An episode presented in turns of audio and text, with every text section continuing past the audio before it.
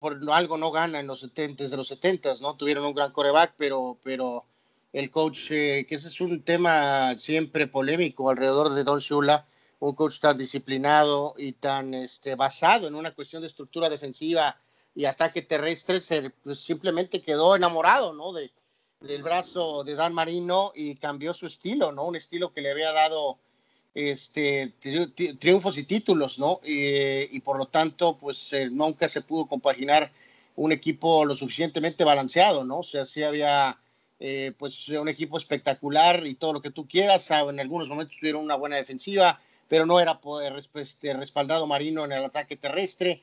Eh, menciono esa era Dan Marino porque eso es cuando supuestamente tuvieron esa chance de volver a, a, ser un equipo campeón. Este, no sucedió y a partir de que Marino se retira, eh, básicamente en 99. Eh, de aquí, desde ese momento hasta ahora, el equipo nunca realmente ha tenido coreback, nunca ha tenido realmente corredores. Eh, y por eso te das cuenta muchos cambios en el tema o decisiones equivocadas en la posición de coaches, mucha inestabilidad en el tema de, incluso de la directiva, de la gerencia, del dueño. Entonces, pues al mencionar todo esto, Carlos, Tony, amigos, pues es muy claro el por qué este equipo no tiene este, un Super Bowl, reitero, desde principios eh, de los eh, años, en los primeros años de los 70, ¿no? Entonces la pregunta de hoy era básicamente eso, ¿cuál era el peor?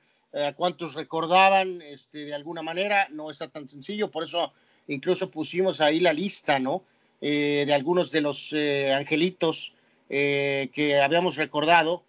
después de los tres famosos de los 70, el caso de Sonka, de Mercury Morris y de Jim Kick, y después Tony Nathan, y posteriormente Ricky Williams y Ronnie Brown, ¿no? Habíamos dicho por ahí había cada joyita como Parmalee, y Bernie Parmalee, Ring Spikes, eh, Jay Ajay, Karim Abdul-Jabbar, no el basquetbolista, Lamar Smith, Lorenzo Hampton, Reggie Bush. Sí, ese Reggie Bush fueron a Miami a petardear. Terry Kirby, Travis Minor, Troy Strafford, entre otros. ¿no? Entonces, aquí algo de lo más destacado de lo que contestó nuestro, nuestro público. Dice César Linares, soy fan de los ceviches de Miami desde los 90 y debo decir que en el 2008 fue la única vez que vi un equipo contendiente con un buen backfield como Ronnie Brown y Ricky Williams. Eh, ese año fue donde pusieron de moda el famoso Wildcat y fue la última vez que se ganó la división. De allá a la fecha han petardeado eh, tremendamente, ¿no? Saludos desde el puerto Ensenada. Eh, gracias a, a, César Linares. Dice Víctor Baños, fan VIP, dice siempre participando y en todos los reportes. recuerdo mucho lo de Karim Abdul-Jabbar que tuvo un nivel aceptable con los Dolphins, pero de, su nombre y usar el 33 y que muchos asumían en esa época que era el hijo de la leyenda del básquetbol Karim y resultó que no era así y el basquetbolista creo que hasta lo demandó por cambiar su nombre. Eh, Ricky Williams tuvo por ahí, eh, dice, extraordinarias condiciones, pero su adicción le pasó factura. Daniel Pérez Vega dice, yo pondría primero los que fueron los grandes prospectos y tomados en primera ronda. Lorenzo Hampton, Sammy Smith y John Avery y otros bultos que recuerdo Irving Spikes, Cecil Collins y J.J. Johnson. Holy moly. Eh, Daniel, aquí sí te acordaste hasta de peores. Dice Rudy Álvarez, no, no, ha tenido un corredor decente Miami, ni siquiera bueno en las últimas dos décadas. Rudy Álvarez, dígale a Tony que no se burle de mis Dolphins. Eh, bueno, ok. Y Raúl Ibarra remete contra los eh, problemas personales de, de, Ricky Williams, por decirlo de una manera este, suave hay que dejar aquí en claro, eh, muchachos, que no es, eh, no es, es una realidad, pues es uno de los puntos por los cuales esta franquicia de tanta tradición ha pasado de, ser una estándar, modelo, eh, protagonista, a ser simplemente terrible, pero es un equipo del montón. Esa es la realidad con estos delfines de Miami y la verdad es que eso, pues sí es una sorpresa. Déjame ver si tengo algo más por aquí, este, en específico y Ahorita les daremos, este, reitero, pues nada más una, recordadita de algunos de los eh, más importantes. Dice Luis Morales que pone a Ricky Williams, que faltó, pero no, Ricky Williams, o sea, digo, no el mejor, pero tampoco es un tronco eh, para ponerlo en esta distinguida lista, ¿no? Eh, y Fausto Andesco dice el megatronco de Sammy Smith, novena selección en su draft, que tuvo más fumbles que touchdowns en sus tres temporadas. Pues sí, también es un, es un ilustre eh, bulto, eh, muchachos. Pues es, es, es, vamos, un panorama muy completo de un área clave de un equipo de fútbol americano que no ha funcionado y que tiene que ver con sus pobres resultados en general. Chis, pobres delfines, ¿no? Pues que, digo, le, escuchamos esa lista y santa madre. O sea, y sí, ahorita nos acaban de mencionar algunos corredores que yo tampoco recordaba. Es increíble. Sí han tenido elementos muy interesantes, pero es, es un punto clave, ¿no? El que, pues seamos sinceros, el que estos, eh, basándose tal vez en los Dan Marinos del mundo y demás, pues tienes que ayudarte con un corredor y las cosas pues no, no han funcionado. Yo, yo me voy a ir eh, por el momento en el que llegaron a la organización y se esperaba que pudieran ayudar a cargarlo, Lamar Smith eh, un corredor que se esperaba mucho de él, pero a la hora de la hora, entendiendo el resto del grupo que tenía, eh, no, no le ayudaron y él no, no dio el do de pecho, ¿no? Y se tenían muchas esperanzas, era un jugador pues, atlético, eh, espectacular para varios, pero la verdad es que cuando vemos sus números y su performance, no, no estuvo ahí, ¿no? no y, otro que también se habló demasiado en ese momento, Karim Abdul-Jabbar, tuvo dos, tres juegos que llamaron la atención, la gente dijo, ah, caray, este, este amigo es bueno, y resulta que en dos años ya no tenía trabajo, ¿no? Y lo de Travis Minor es, es, es, hay, nada más aquí, Carlos, recordar por qué decía esto, ¿no? En toda su carrera.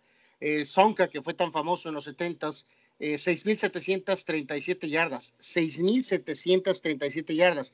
Ricky Williams en Miami tuvo 6.436, Ronnie Brown 4.815, Mercury Morris 3.877 yardas y Jim Kick 3.644. Obviamente, si uno de estos corredores hubiera estado solo y hubiera podido resistir como eran los 70, pues andarían cerca de las 9.000, tal vez 10.000 yardas, pero como repartían, por eso es que tienen ese número de yardas hasta cierto punto, ¿no? En ese espacio entre 60 y mediados de los 70 o Sonka jugó incluso hasta finales de los 70 Después de Sonka 1, Williams 2, Ronnie Brown 3, Mercury Morris 4, Jim Kick 5 y Tony Nathan tuvo 3.543 yardas. Después es Karim Abdul-Jabbar con 3.063. O sea, así de patético está eh, este tema este, con los Delfines eh, de Miami, ¿no? Hay, hay, hay, un nombre que probablemente no le venga a la mente a una gran cantidad de personas, pero el equipo de Miami seleccionó en 1981 a un corredor proveniente de la Universidad de Oklahoma, eh, que se llamaba David Overstreet. David Overstreet era considerado como el hombre que le vendría a dar el balance al equipo de Miami y, a manejar eh, pues, eh, un estatus de, superestrella. Pero da la casualidad de que hubo un holdout porque no le daban el dinero que su representante había pedido. Y a pesar de que le habían ofrecido y estaba supuestamente arreglado por tres años, Overstreet prefirió irse a jugar a el equipo de los Alouettes de Montreal en la CFL y tenga, para que se entretenga, pues lo que en un principio parecía una pataleta o un rollo así, pues terminó con que el tipo se aventó dos años allá en el fútbol americano canadiense, eh, para que finalmente hasta 1983 se pusiera final, finalmente el uniforme de los delfines. 14 eh, juegos, 392 yardas totales. Y cuando finalmente parecía que había eh, llegado pues, a un acuerdo, tuvo un accidente, en, un accidente vehicular en una carretera de Texas, se estrelló contra una gasolinera y su carro explotó, perdiendo la vida en los primeros días de 1984. Él era primera ronda general del draft. Y pues jugó muy, muy poquito con el equipo de los Delfines de Miami. Es probablemente el peor fluke en la historia de, los, eh, eh, de las elecciones colegiales del equipo de Miami. Yo pondría segundo a, a, eh, de, Matanga. Y, y, híjole, caray, ahí sí, no sé, no, no, no, no me pongo a pensar más o menos en un tercer lugar, pero bueno, pues estos son Overstreet, Jabbar y, ay, ¿quién más será? Pues digo, el peor.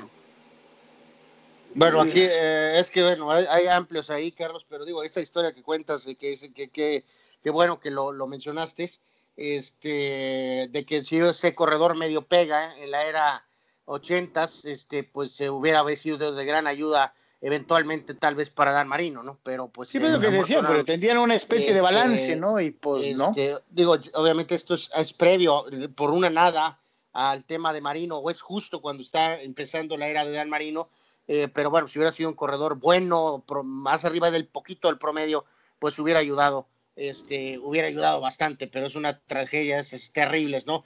Eh, bueno, cerrando muchachos en estos, eh, digo, este análisis de, de los pobres delfines, eh, yo me voy como el peor, el peor de estos, o simplemente en gustos.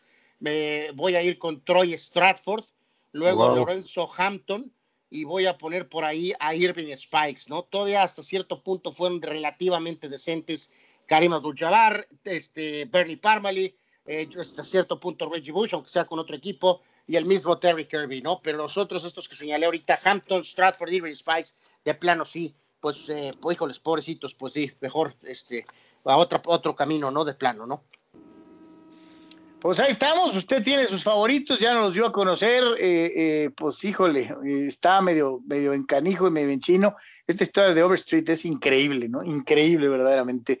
y luego irte a estrellar precisamente contra una gasolinera, pues todavía peor, ¿no? Pero bueno, en fin.